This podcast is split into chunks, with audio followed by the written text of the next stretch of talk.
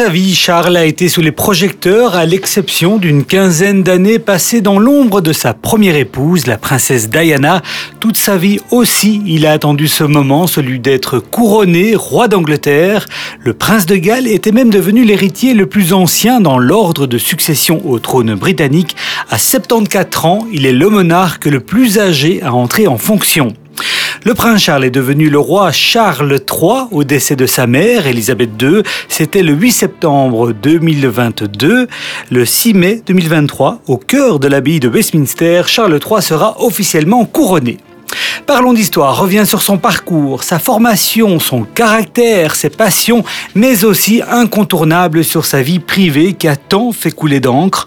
Enfin, nous évoquerons les grands défis qui attendent le nouveau monarque du Royaume-Uni et des autres royaumes du Commonwealth.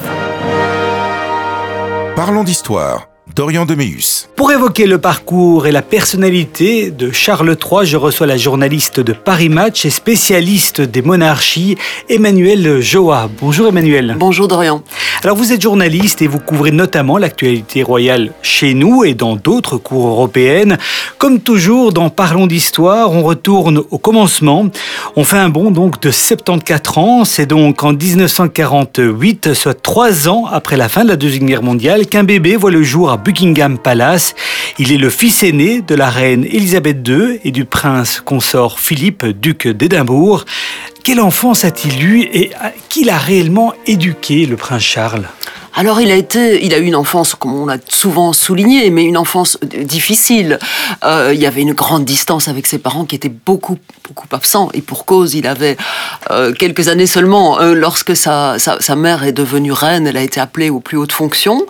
Euh, et elle a commencé à voyager énormément, dans des périples qui duraient parfois six mois. Donc son enfance, il a été encadré euh, par des gouvernantes, par des, par des précepteurs, on va dire précepteurs entre guillemets, avant d'entrer à l'école, ce qui était une première pour un pour un héritier de la couronne euh, vers l'âge de 7 ans. Ça, la reine Elisabeth a décidé qu'il devait euh, entrer à l'école. Donc il va commencer une scolarité roi, hein. normale. Tout à fait, c'est la première fois qu'un futur roi rentre à l'école. Absolument. Donc c'est pour lui évidemment un, un, un très grand pas parce qu'on sait Maintenant, on sait aujourd'hui avec le recul que ces petites années, la psychologie était en plein développement, mais enfin, elle avait à peine commencé à se développer. On sait aujourd'hui que, tout ça se joue très très tôt, et lorsqu'il rentre à l'école, il a déjà 7 ans, et, ça veut dire que beaucoup de choses se sont déjà construites, donc il a déjà été élevé dans une sorte de, à la fois de cocon, mais en même temps de froideur, de distance, de cocon, mais éloigné du cocon, on va dire parental, et, donc ce sont des années euh, qui seront évidemment euh, fondatrices, ces années d'école,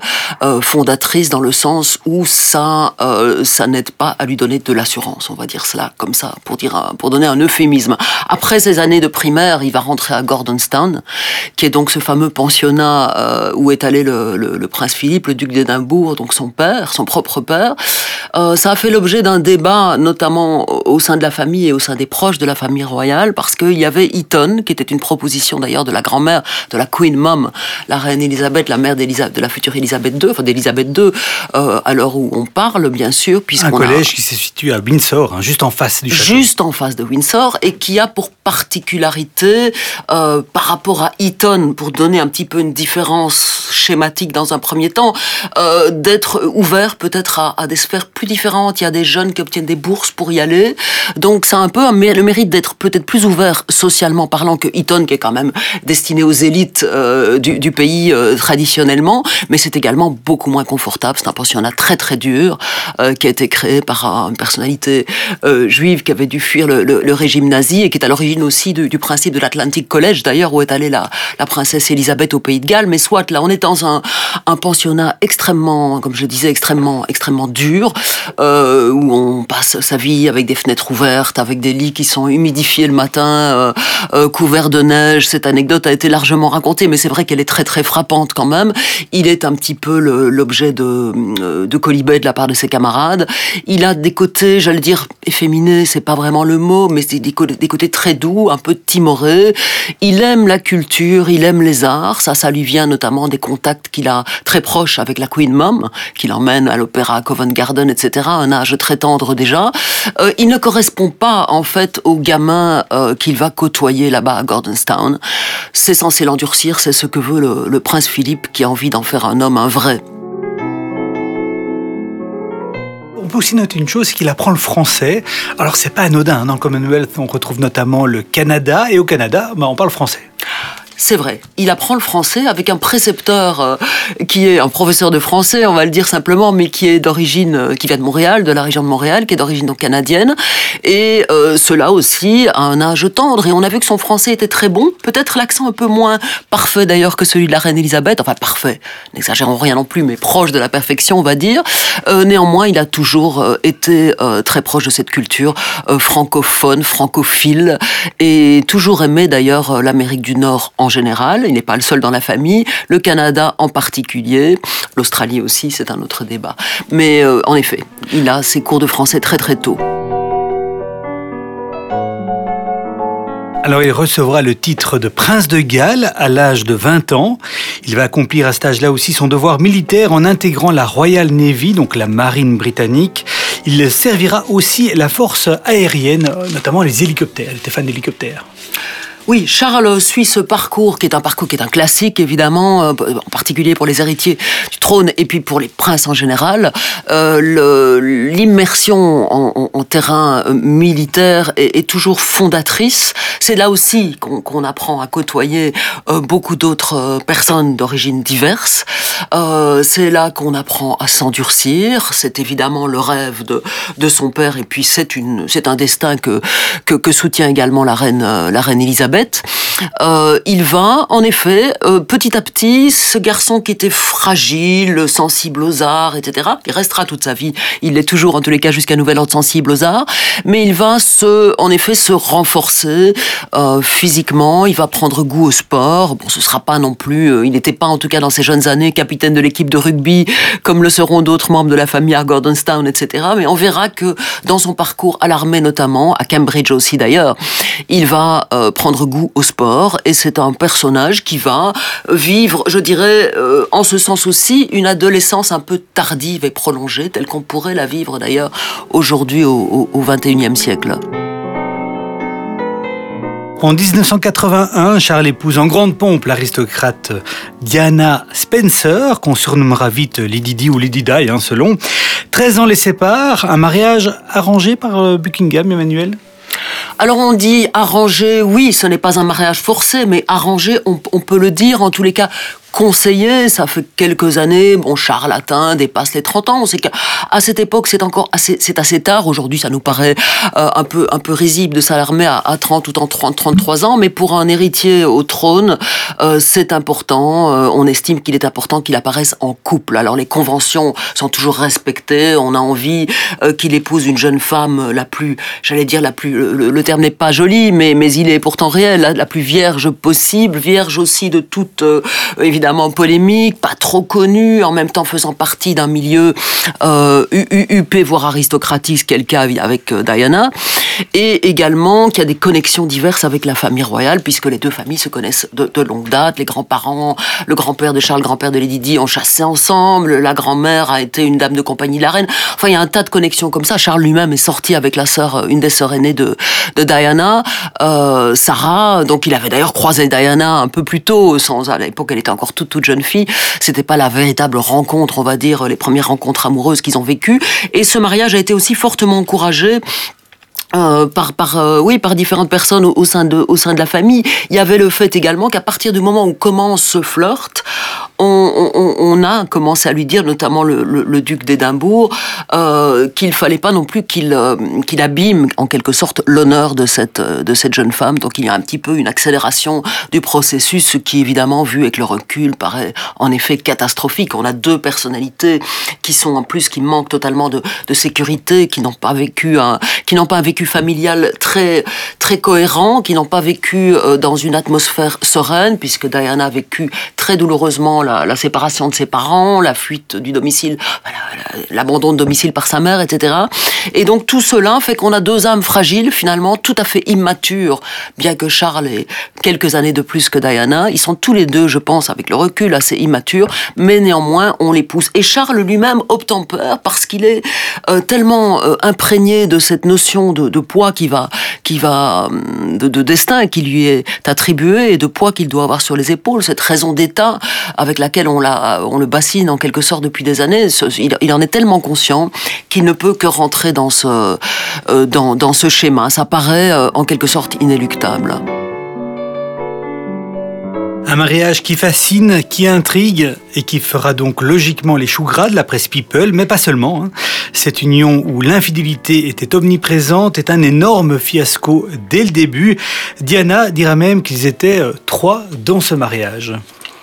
Oui, c'est une, c'est une catastrophe, évidemment, vu avec le, regard d'aujourd'hui et en dehors de ces sphères, on se dit, mais comment est-il possible? Il n'y avait pas encore une once de pédagogie, de psychologie pour, pour pousser les, enfants dans une telle union. On s'est vu quelques fois et puis on se précipite. Euh, il se fait qu'en effet, Charles était amoureux depuis, depuis très longtemps. Le, grand public, les Britanniques le réaliseront un peu plus tard, de, de, Camilla, euh, devenue Parker Bowles entre-temps, Camilla Shand, qu'il a connue très très jeune au début des années, des années 70, ils ont eu une petite euh, petite affaire, un petit flirt. Ensuite, elle a elle a épousé euh, euh, son époux, donc Parker Bowles, pendant le, le, départ de Charles à l'armée. Et puis, ils se sont revus un petit peu à un moment donné de façon amicale. Tout ça a été beaucoup beaucoup décortiqué. En réalité, on n'était pas là pour le voir. On ne sait pas exactement pendant combien de temps ils sont restés unis. Ils auraient abandonné cette liaison au début du mariage de Charles pendant les cinq premières années, grosso modo. Puis ils auraient repris leur leur liaison à amoureuse pendant, pendant ce mariage qui aura donné lieu euh, donc finalement euh, au désastre que l'on sait avec une série de, de sorties, mais des sorties médiatiques en cascade dont on ne voilà, donc on a découvert au fil des ans euh, les, différents, les différents aspects. Il y, a, y a, y a eu des infidélités de part et d'autre, et il est difficile de, les dater. Je suis pas là pour, pour assommer Lady Diana. Je, dis juste que quand on y réfléchit, il y a eu tellement de choses qui sont sorties à des moments euh, presque en parallèle, parce qu'on a beaucoup parlé bien sûr du Camilla Gate euh, ou Tampon Gate pour le dire vulgairement, mais il y a eu aussi le, le Squidgy, Squidgy Gate. C'était une conversation qui avait été enregistrée aussi de Diana avec un, un, de ses amants. Enfin, il est certain que Charles était amoureux d'une autre femme, et ça, on s'en est rendu compte par la suite. Et peut-être lui-même n'en était-il pas totalement conscient. Il n'a pas eu euh, une expérience très très riche avant ce mariage. Il y a eu quelques flirts, dont Camilla, mais il n'a pas une expérience très très riche. Donc on peut lui laisser ça. Euh, on peut laisser ça à son, à son crédit. Néanmoins, ce fut une catastrophe nationale et internationale parce que ça fera vaciller la monarchie.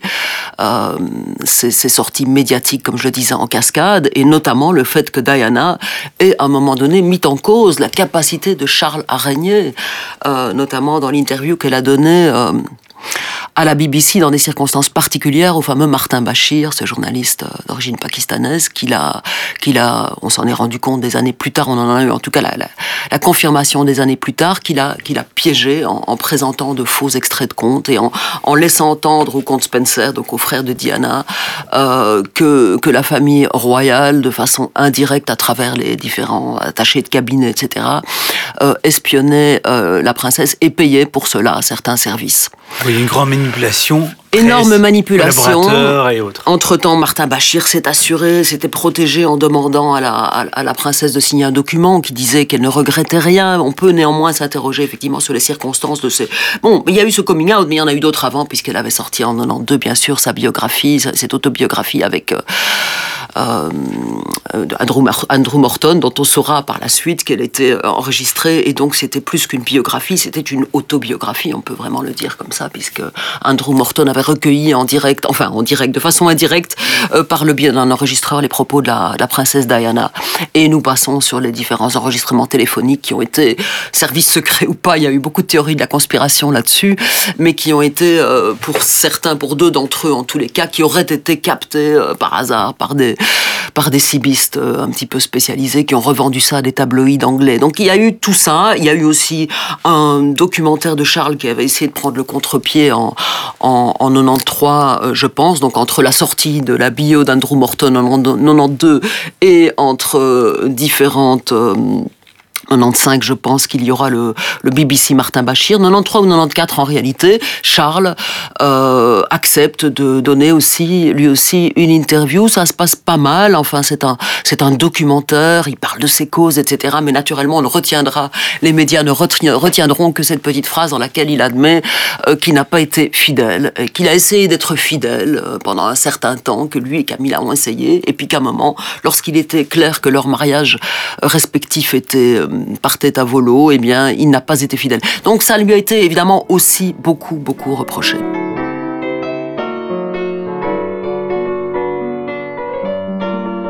Près de dix ans après le décès accidentel de la princesse de Galles dans un tunnel parisien, Charles épouse enfin sa reine de cœur, une certaine Camilla Parker Bowles dont on vient de euh, parler, qu'il n'a cessé d'aimer hein, depuis leur rencontre en 1970. Mais pourquoi finalement, en deux mots, pourquoi est-ce qu'il ne l'a pas épousée, cette Camilla?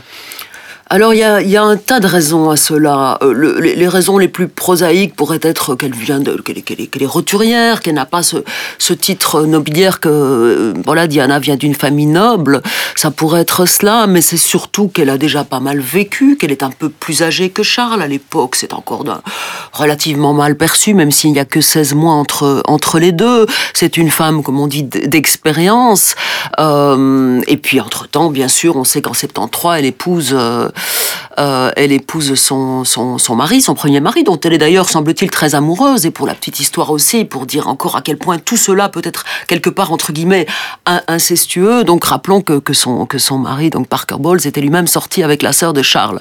Enfin, on va dire que ça n'empêche pas l'histoire d'amour et cette connexion qu'ils ont. Alors pourquoi il ne l'a pas fait?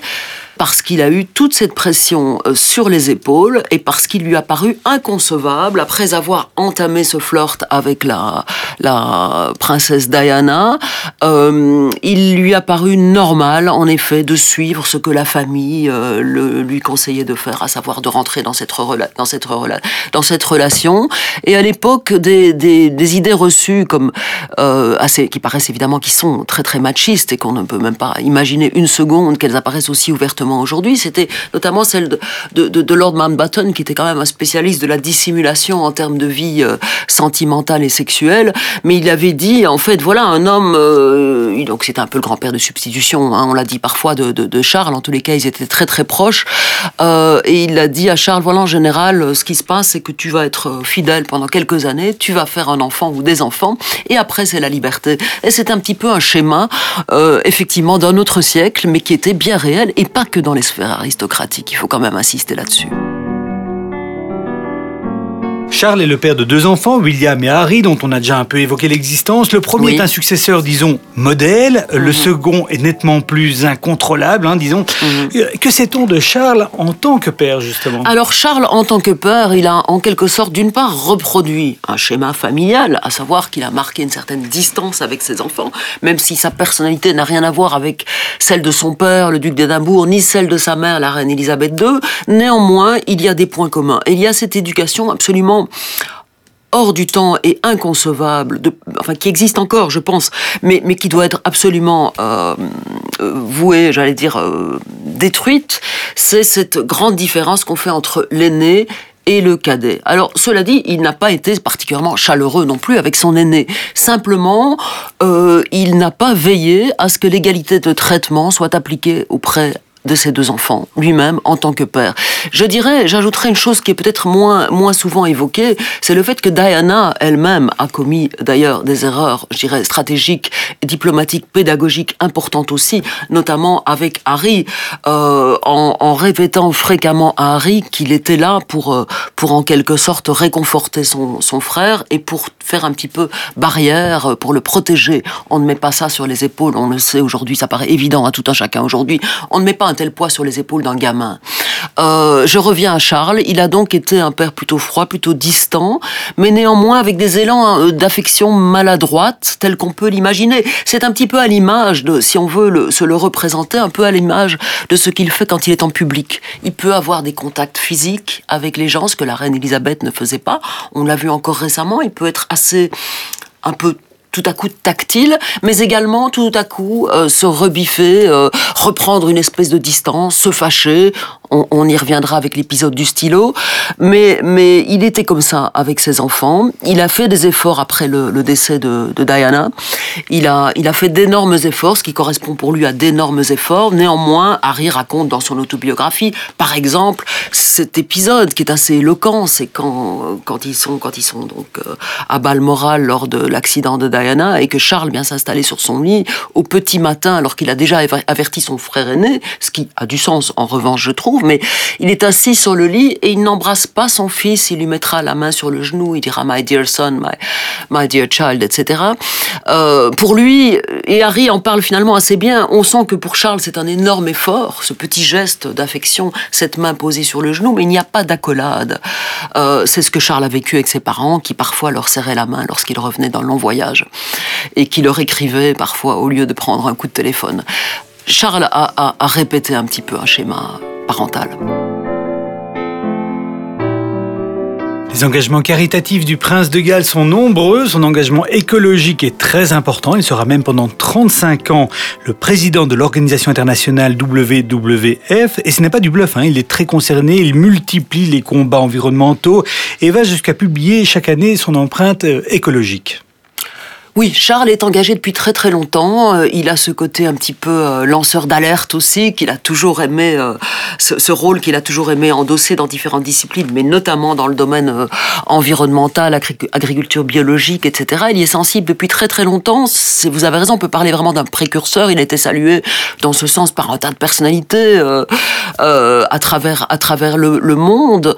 ce, goût du, du, terroir là lui vient par contre encore une fois ici, j'allais dire par contre, de façon assez, euh, assez logique, lui vient, de, lui vient de ses parents. On sait que la reine adorait évidemment la vie rurale, la campagne, les grands espaces. On sait qu'elle pouvait pas vivre une journée sans, sans aller à l'extérieur. Alors ça, ça peut paraître un petit peu léger. Le duc de lui-même s'intéressait à présider le World Wide Fund.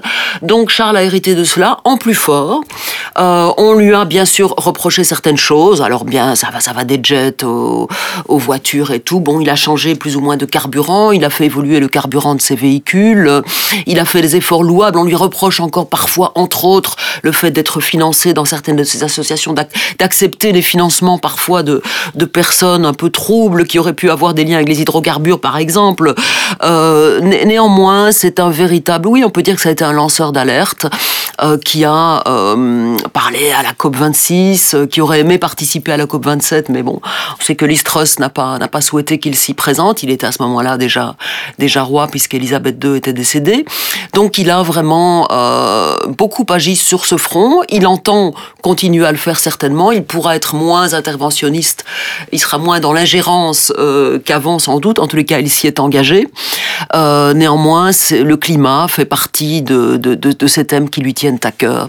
De même que l'architecture, euh, euh une forme de néoclassicisme versus modernisme qu'il déteste, etc., etc. Bon, il y a eu des petits moments euh, un, peu étranges. On lui a reproché parfois sa position par rapport aux, sciences, euh, la remise en question de certaines médecines, euh, son soutien aux médecines alternatives. Bon, on pourrait, on pourrait faire une liste sans fin de ces engouements euh, de, Charles, mais quelque part, il y a toujours un retour vers la nature et vers une forme de spiritualité, parfois au détriment d'un aspect scientifique pur et dur. mais disons que là, il a joué un rôle qui était précurseur, bien sûr, on l'a dit, mais également fédérateur, et quelque part, c'est un thème, évidemment, une thématique on en est plus conscient que jamais, totalement universel. Donc il est confortable pour un monarque aussi d'endosser, ce, de, tous les cas, de porter haut les couleurs de cette thématique, même s'il ne le fait pas de la même manière qu'en tant que, que prince héritier. Ce que l'on sait moins, c'est que Charles est aussi un proche du Dalai Lama. Il ne s'est euh, jamais rendu en Chine. Il a même refusé de participer à trois reprises à un dîner officiel organisé lors de visites d'État euh, des présidents euh, chinois en Grande-Bretagne. Ce n'est pas rien, ce genre de positionnement assez, assez fort par rapport à un partenaire aussi stratégique. En effet, ce n'est pas rien, euh, d'autant plus que vous, vous l'avez dit, ça a été à trois reprises avec trois, si je ne m'abuse, trois présidents chinois différents. Absolument. Dernière fois, je pense que c'était en 2015, donc c'est encore assez récent avec Xi Jinping et puis les deux précédents, euh, les, les, les, précédents euh, présidents chinois. Euh, il y a eu euh, tout de même à chaque fois une excuse, euh, voilà, on imagine dans ces sphères évidemment diplomatiques entre guillemets. Il a aussi évité de se présenter à l'ouverture des JO à Pékin en, en, en 2008, euh, ce qui est assez important pour un, pour, un, pour un prince héritier. Euh, on sait que le, prince Philippe y était, pour ne donner que cet exemple. Donc c'était, c'était des positions assez fortes. Il faut se souvenir évidemment que, que la Chine euh, et en l'occurrence le, Tibet, le Tibet en tous les cas a une histoire avec la Grande-Bretagne. Hein, pense aux anciennes, aux anciennes colonies euh, britanniques, à l'ancien empire britannique, et donc ils sont plus proches, je dirais, entre guillemets. Euh, leur histoire leur est plus familière qu'elle ne le serait à nous. Euh, par ailleurs, le Dalai Lama, le bouddhisme, la spiritualité qui encadre ce personnage ont été aussi des points qui ont plu et qui ont séduit Charles de, de, de longue date, même si c'est un anglican qui reste un anglican convaincu et pratiquant. Il s'est ouvert de, de, de, longue, de longue date déjà à différentes spiritualités, on l'a dit. Vu l'âge de sa mère, Elisabeth II, Charles a ces dernières années multiplié les remplacements dans ses fonctions officielles au nom de la reine donc. Il est véritablement préparé à la fonction comme personne c'est assez extraordinaire d'avoir une telle préparation, en effet, des décennies de, de, de préparation. Euh, c'est tout à fait exceptionnel. Il a commencé à remplacer, bien sûr, il y a eu une sorte de régence de facto qui s'est véritablement concrétisée euh, lorsque, à la mort du duc d'Édimbourg notamment, déjà avant, lorsqu'il avait abandonné certaines de ses fonctions, lorsque Philippe d'Édimbourg avait abandonné certaines fonctions, elles se sont réparties un peu euh, sur les épaules de Charles et de William, entre autres. Euh, mais mais c'est vrai que depuis très très longtemps, il rencontre, il a rencontré des présidents américains. Il y a, des décennies, il est allé sur des terrains importants dans les pays arabes. Il est allé sur des terrains de guerre. Il a été, euh, il a représenté la reine euh, auprès du Commonwealth à plusieurs reprises déjà. Et donc, il est tout à fait familiarisé avec la, la scène internationale, évidemment. Il est familiarisé avec les us et coutumes euh, des monarchies. Et il est familiarisé aussi avec la politique, évidemment, la politique intérieure d'une part parce que c'est quand même le premier aussi euh, souverain euh, britannique à avoir fait des études universitaires, un peu comme on pourrait le dire chez nous du, roi Philippe. Euh, il a fait des études, bien sûr, c'était de, des études d'anthropologie, c'était pas des études de sciences politiques, anthropologie, histoire de l'art, etc. Mais néanmoins, c'est un homme cultivé qui apprend, qui est très consciencieux, qui prend énormément de notes et qui a passé son temps à absorber de la matière. Alors on lui a parfois, on s'est parfois moqué de son de son oisiveté quand on disait mais il a le temps d'écrire des notes tout le temps, ministre, ces fameuses Black, Black Spider Notes, hein, qui rejoignent un petit peu ce qu'on disait tout à l'heure par rapport au Dalai Lama. C'est des prises de position politiques, notamment environnementales, mais dans lesquelles euh, qu'il manifestait noir sur blanc avec son écriture en pâte de mouche, euh, en pâte d'araignée, d'où le nom de Black Spider Memos, euh, qu'il envoyait à différents membres du gouvernement. Eh bien, tout cela, euh, néanmoins, on s'est moqué de lui parce qu'on a dit bon, il a le temps de faire ça, il se cherche un job, c'est pas possible, il n'a rien à faire. Mais il a fait ça avec beaucoup, beaucoup de cœur, beaucoup de conscience. Euh, cette ingérence-là, il la justifie aussi parfois en disant mais écoutez, euh, qu'est-ce que c'est que de l'ingérence En fin de compte, si l'ingérence, c'est ce que j'ai commencé à faire il y a des dizaines d'années, à savoir de m'occuper du Princess Trust et d'essayer d'aider les jeunes défavorisés à se trouver un job, à se trouver euh, un logement, à, à, essayer de rebondir dans la vie, etc. Si c'est ça, si c'est ça pardon, de l'ingérence, eh bien, j'en suis fier. Tout ça pour revenir à cette préparation qui été euh, méthodique, méticuleuse et absolument euh, énormissime, y compris, y compris philosophique, puisqu'il s'intéresse aux philosophies depuis, depuis sa formation à Cambridge. À la mort de son père en 2021, puis de sa mère en 2022, on a pu voir et entendre un homme terriblement affecté par euh, ces décès, les décès de ses parents. Que sait-on finalement de ses relations personnelles avec euh, sa mère et son père? Alors, ces relations n'ont pas toujours été euh, radieuses euh, comme, on, peut l'imaginer. Il y a eu cette, froideur qu'on a évoquée, cette distance dans, l'éducation, ces blessures de l'enfance qui ne peuvent que, perdurer et, se maintenir et parfois s'amplifier à différents stades de la vie et pas seulement à l'adolescence. Parce que, en fin de compte, Charles est un, adulte, un peu comme on les verrait, je dirais, aujourd'hui pour d'autres raisons. C'est un adolescent. Ça a été longtemps un adolescent. Il, a été longtemps maintenu dans ce statut de, de, prince qui attend son heure, déjà d'une part ce qui est assez en fait infantilisant, avec un encadrement énormissime tel qu'on peut l'imaginer, tel qu'on le perçoit un petit peu dans, dans, dans ces sphères, en particulier au sein de la monarchie britannique qui est énorme, écrasante, internationale, et pour toutes ces raisons-là. Et donc les relations, elles ont été euh, très dures, elles se sont peut-être adoucies de la part des parents à un moment donné, mais je pense que Charles n'était pas encore prêt à le percevoir. C'est comme ça en tous les cas que ses proches l'ont souvent décrit, ou différents interlocuteurs qui ont pu le côtoyer, et différents politiques qui ont pu le côtoyer. Il n'a pas pu tout de suite réagir positivement à ces, j'allais dire, tentatives parfois maladroites de rapprochement aussi venant des parents qui, euh, lorsqu'ils deviennent grands-parents, ont tendance souvent à s'attendrir. Et on retrouve ça encore aujourd'hui dans différentes sphères sociales. Mais là, euh, ça a pris beaucoup de temps. Charles s'est évidemment on a vu son attendrissement à plusieurs reprises. On l'a vu lors de son speech en 2012, par exemple, pour le, les 60, 60, ans de règne d'Élisabeth, euh, quand il a, quand elle a eu ce petit trait un petit peu d'humour, d'émotion, en l'appelant mamie euh, en public, avec cet humour tout british qui le caractérise. Euh, on sait à quel point il était marqué par la disparition de, son père, figure à la fois écrasante, parce que cet homme flamboyant, déterminé, hyper masculin, hyper sportif, cette de guerrier, euh, guerrier qui néanmoins était trois pas derrière la reine. Ce, guerrier l'a beaucoup impressionné, sa mère aussi. Voilà, le, rapprochement, il a été tardif, mais il a eu lieu et, Charles en fait a pu, euh, ça paraît assez clair euh, de, chez ceux qui le connaissent bien, a pu non seulement pardonner, mais avancer. Donc sa maturité, elle est arrivée tardivement. Mais c'est ce qui peut aussi lui donner, je pense, ce sursaut d'énergie, parce que commencer son règne à un âge tel que le sien, c'est un fameux challenge également. On entend souvent, euh, pour continuer un peu sur son caractère, on entend mm. souvent qu'il a un véritable sens de l'humour, mais aussi que c'est quelqu'un de capricieux, voire colérique, particulièrement exigeant, hautain. Et puis on, dit qu'il est euh, un peu hors sol. Hein. Il y a souvent mm. l'exemple de son valet. Il aurait 150 valets à Clarence House, énorme. Il y aurait même quelqu'un qui est chargé de venir mettre son dentifrice sur sa brosse à dents. Alors qu'en est-il exactement de, ce, de son caractère? Alors toutes ces manies, en effet, ont été souvent décrites et c'est une réalité. Ce n'est pas de, ce n'est pas de la fiction. Euh, ces manies, elles, sont de plusieurs, elles viennent de plusieurs sources. Euh, je ne veux pas faire de la psychologie à 3 francs 50, mais il est évident que, dans, de telles éducations et dans la, rigidité qu'il a, vécue dans, dans, dans ses dans ses jeunes années, on ne peut que développer des, des tocs, des tics et autres manies, obsessions, que sais-je. Elles ne peuvent que s'amplifier avec l'âge. Voilà.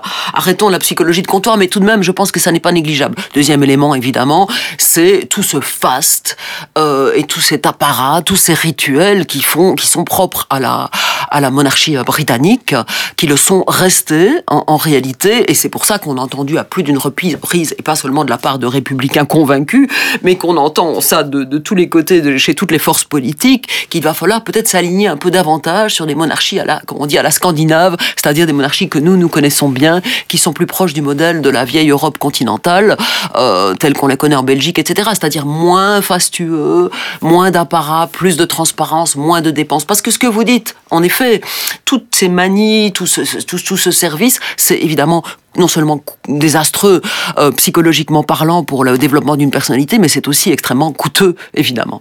Donc voilà, il a développé ça, il a développé des manies. C'est un, on le traite parfois de, de, de milliardaire aigri, et irascible. Hein. C'est un petit peu l'image qu'on peut avoir aussi si on est, si on veut se mettre un peu de, au ras des pâquerettes et voir ça de façon prosaïque. C'est en fait un vieux milliardaire euh, maniaque qui monte sur le trône. Bon, ça c'est le côté négatif de Charles. Le beau côté, c'est que c'est un homme qui, je pense, à 74 ans, en veut, comme on dit, envie de se battre et vit en quelque sorte, j'allais dire, une troisième ou une quatrième jeunesse pour peu qu'il en ait eu une déjà et qui est prêt à, à, à, donner énormément. Donc, en effet, je reviens à ce que vous disiez, il est irascible, il est difficile, il est maniaque.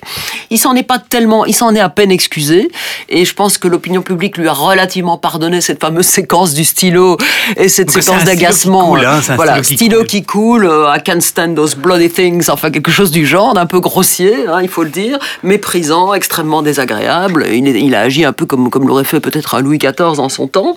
Bref, euh, ça a été mal perçu, mais en fait, il semblerait que l'opinion publique ait compris que ce côté finalement un peu brut de décoffrage qu'il peut avoir a aussi ses côtés, a aussi ses côtés, j'allais dire ses beaux côtés, c'est une façon de parler, mais peut aussi séduire ou ça peut être en tout cas pardonné. On s'est dit bon voilà, il était énervé et tout, faudra pas que ça se reproduise mais il s'est montré tel qu'il était malgré la présence de caméras. Ça veut dire que le self-control a ses limites, ça veut dire que c'est un être humain.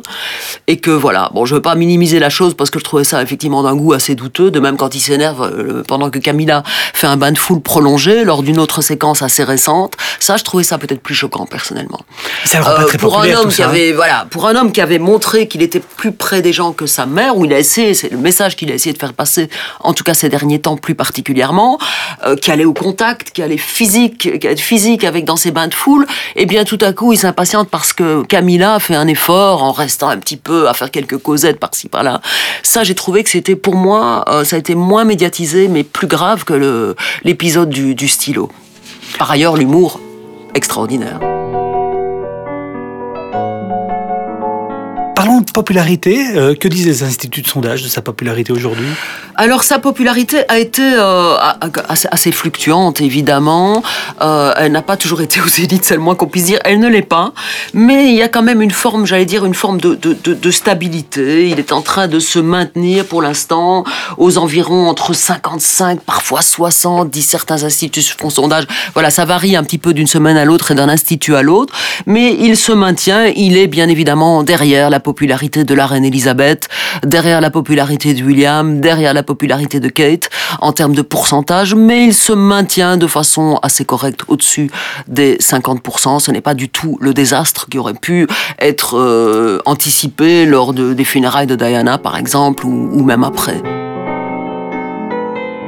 Et la popularité de la monarchie en tant qu'institution Alors la popularité de la monarchie, elle a aussi euh, bien sûr pas mal fluctué. Elle a globalement baissé ces dernières décennies, mais on est encore, euh, je dirais, il y a quelques années, c'était dans les 72%, même il y a quelques mois encore, ça aussi vers les 60, 58% récemment, 58% versus 26% qui seraient opposés à la monarchie. Entre les deux, il y a, y a un flou dans lequel on situerait plus de gens qui y sont défavorables que de gens qui y sont favorables, sans surprise prise aussi dans les plus soutenants à la, à la monarchie, on trouvera davantage les partis politiques conservateurs, mais pas que. On trouve aussi des travaillistes, on trouve aussi des centristes, et également, sans surprise, on va trouver dans les soutiens à la monarchie des classes comme je le disais, un peu plus mature, alors que les, classes plus jeunes seront soit dans le je ne me prononce pas, soit dans le anti-monarchie. Mais le mouvement républicain euh, n'a pas un, essor absolument euh, euh, frappant jusqu'à nouvel ordre en tous les cas, et il n'est pas aussi homogène qu'on pourrait l'imaginer. Il n'est pas constitué uniquement de travaillistes qui montent au front. C'est pas du tout schématique comme ça en Grande-Bretagne. Le prince Charles est donc devenu roi, Charles III. Il n'a pas souhaité changer de nom, hein, comme cela se fait euh, parfois, même souvent. Euh, pouvez-vous peut-être rappeler euh, qui sont les deux premiers Charles hein, Parce qu'en fait, ils ont eu des destins qui n'incitaient pas forcément le prince de Galles à garder le prénom Charles Alors ils sont tous les deux liés à la Révolution du XVIIe siècle. Le premier Charles, Charles Ier était disons-le, décapité euh, par, euh, à la suite de cette, de cette euh, révolution. Euh, son fils, pour faire, pour faire court, Charles, Charles II, a, a, fini par monter sur le trône à la mort de Cromwell, qui avait entre-temps instauré le protectorat, qui était devenu un peu dictatorial. Euh, Charles II a donc repris le, le, le, flambeau finalement de la monarchie avec un, un, un profil de, de une certaine tolérance hein, religieuse notamment. Et je me disais que c'était intéressant parce que Charles III ici au-delà du fait qu'il finalement il est dans l'air du temps, sa mère a gardé son nom aussi, son prénom aussi, alors que il pouvait y avoir une confusion avec la reine mère qui s'appelait également Élisabeth, etc.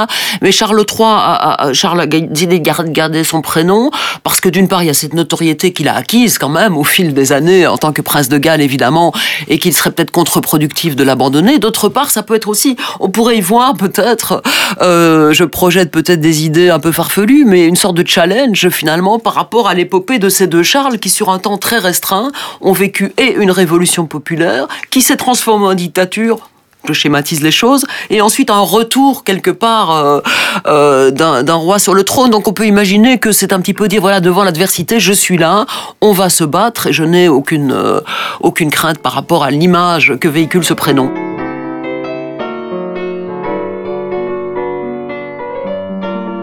En fait, la question est de savoir aujourd'hui, et on parle de ça surtout à cause de son âge, est-ce que Charles III sera un roi de transition?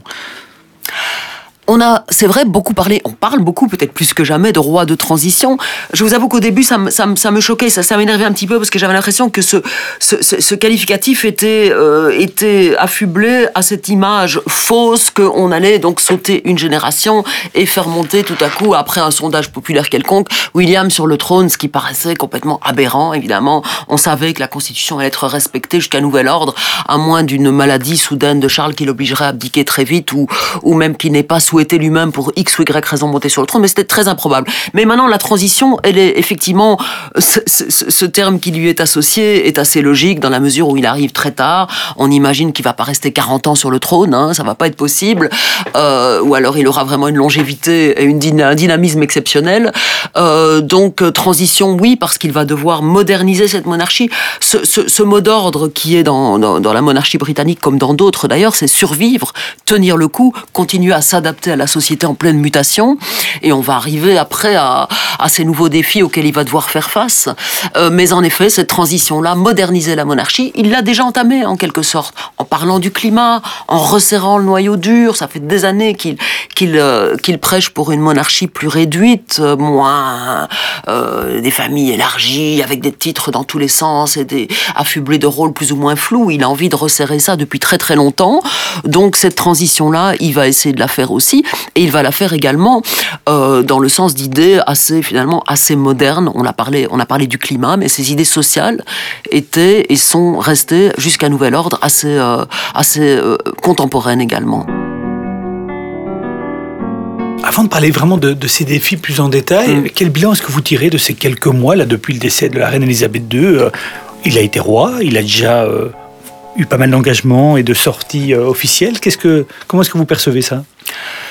Je pense qu'il a, c'est pas, c'est pas un sans faute. Euh, on a évoqué tout à l'heure euh, les, les mouvements d'humeur devant les caméras, etc. Même si je suis persuadée qu'à terme, on finira par dire que ça faisait partie du charme du personnage, qui, euh, qui finalement n'a pas voulu être trop lisse tout le temps, ou n'a pas pu l'être en tous les cas. Euh, je dirais qu'il a, il- il- il a plutôt de- fait une bonne impression. hein. Les sondages dont on parlait tout à l'heure en parlent et, et le traduisent. Il a plutôt fait bonne impression dans son contact, encore une fois, avec la population, à quelques exceptions près.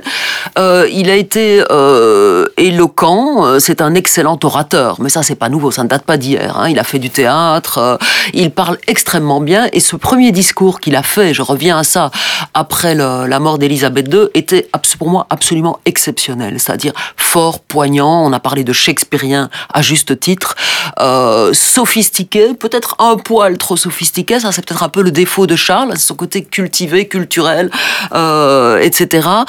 Néanmoins, jusqu'ici, il a fait un parcours assez réussi. Sa présence en Allemagne a été euh, très bien vue, très bien perçue. Il y avait une certaine sobriété dans cette visite, euh, visite d'État qu'il a faite en Allemagne, faute de pouvoir le faire euh, en, France, France, pour les raisons que l'on sait.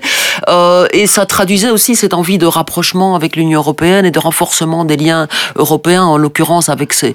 Il avait voulu privilégier ces deux pays importants que sont évidemment la France et l'Allemagne dans dans dans la dans la grande machine européenne. Je pense que jusqu'ici, il a été très très bien euh, depuis le début de ce, de- ce règne. Maintenant, là où il va devoir travailler très activement, et pas que lui, bien sûr, euh, mais les institutions, l'institution monarchique, la firme, va devoir travailler sur une plus grande transparence, évidemment. Euh, il a déjà décidé que cette, il a déjà été décidé avec évidemment son aval que ce couronnement serait plus court, serait moins moins dépensier, j'allais dire moins coûteux, euh, qu'il serait plus ouvert à différentes sphères de la société. Nous allons, nous allons le voir évidemment, mais ça reste, euh, ça reste euh, évidemment un, un point très très important, c'est l'aspect financier. En tant que jeune roi, jeune évidemment entre guillemets, quels sont les principaux défis qui se présentent à lui? On a déjà parlé de la, la pérennité euh, de la monarchie qui n'a pas l'air d'être mis en cause, mais malgré tout, il y a la pérennité de la monarchie dans les États du Commonwealth. C'est un fait que le, ce, poids du, colonialisme, ce poids du passé euh, était sur les épaules d'Elisabeth II. Elle est maintenant sur ses épaules à lui. Euh, toute la famille euh, royale y a, été confrontée. Hein, William et lors d'une visite dans les Caraïbes, c'est inévitable. Il va falloir à la fois rester cohérent, essayer de garder au maximum cette unité, sans se, sans se montrer là surtout dans l'ingérence. C'est encore plus, c'est encore beaucoup plus touchy évidemment que de se montrer ingérant entre guillemets avec l'un ou l'autre ministre avec les Black Spider Notes. Il va falloir être extrêmement diplomate. Il a d'ailleurs choisi, et ça n'est probablement pas anodin, de commencer son règne par des visites, euh, on l'a dit, en, Union européenne. Il va devoir maintenir, euh, bien sûr, le, le, le, dire, le, pays euh, autant que possible. Il y a les forces centripètes, hein, il y a l'Écosse qui voudrait être. Donc il y a, il y a tout ce côté-là. Il va falloir toujours jongler. Ça, ça rejoint un petit peu le colonialisme dans le sens il faut être extrêmement diplomate. Il faut rester ouvert tout en montrant qu'on est là pour l'unité euh, du, du, pays. Évidemment, dans d'autres registres, il va falloir moderniser bien des choses en termes de transparence, en termes d'accessibilité. On a parlé de ce noyau dur, familial, resserré, etc.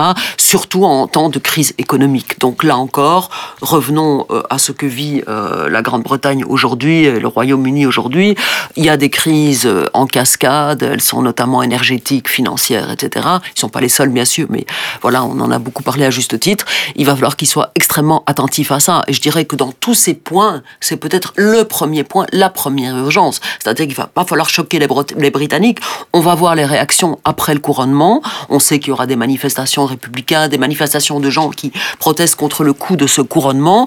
Il y aura d'autres choses qui viendront après, qui seront demandées après. Il faut que la monarchie évolue. Il en est conscient. Il faut qu'elle évolue avec son temps. Il va falloir qu'il y ait une adaptation. C'est du renvoi. On n'est pas avant-gardiste, mais on s'adapte à la société. Euh, et il va falloir qu'il fasse un solide travail quotidien. Euh, la transparence en première ligne pour lui, son cabinet et ses proches, parce qu'on sait que c'est ça a été un, défaut des, Windsor. Euh, nombre de membres de la famille ont dérapé sur des affaires financières. Et il va aussi devoir faire monter son fils comme successeur futur, le préparer est-ce que là, on en sait un peu plus sur comment est-ce qu'il va euh, prendre cette, tâche-là euh, en main? Alors je dirais très sincèrement que l'impression que j'ai, c'est que cette partie-là, c'est une très bonne question, a été un peu occultée.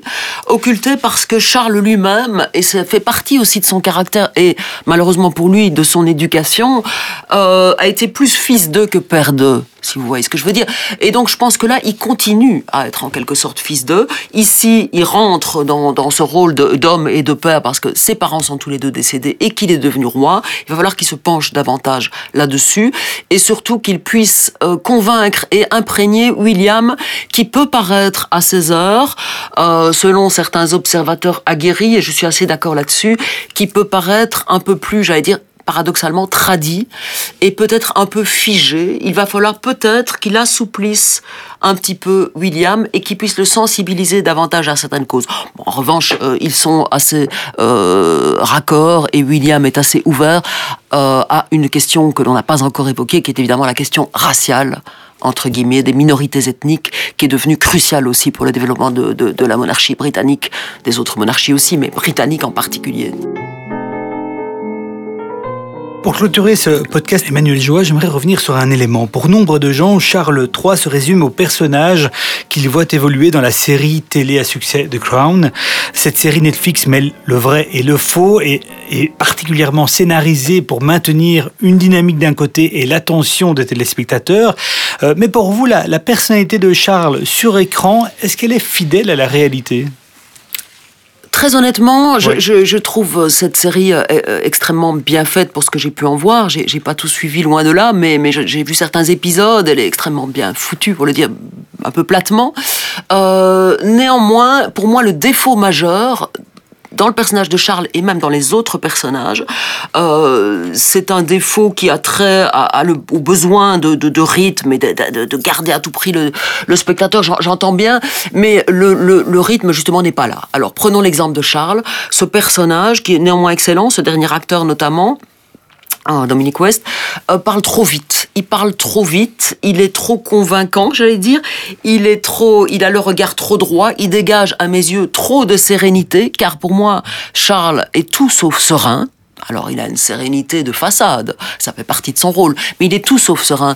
Et pour moi, cette, euh, cette incarnation euh, par un acteur manque de peut-être un peu de, de, de, profondeur et de lenteur, lenteur dans le débit. Euh, trop de mots, trop d'échanges, trop de dialogues. Les dialogues dans, dans ces sphères sont limités. Trop de réunions avec plusieurs personnes. On voit Charles avec des collaborateurs autour de lui, etc., etc. Le duc d'Édimbourg qui s'en mêle. Il y a pas, il y en a eu ponctuellement, mais rarissimement. C'est souvent des deux, trois, quatre personnes maximum. On les voit manger tout en parlant, ce qui est absolument aberrant. Ce sont des détails que je vous donne. Mais je pense que Charles, quand il mange, il mange. Quand il parle, il parle. Quand il mange, il mange pas beaucoup. Il fait attention à ce qu'il mange, comme d'autres membres de la famille royale.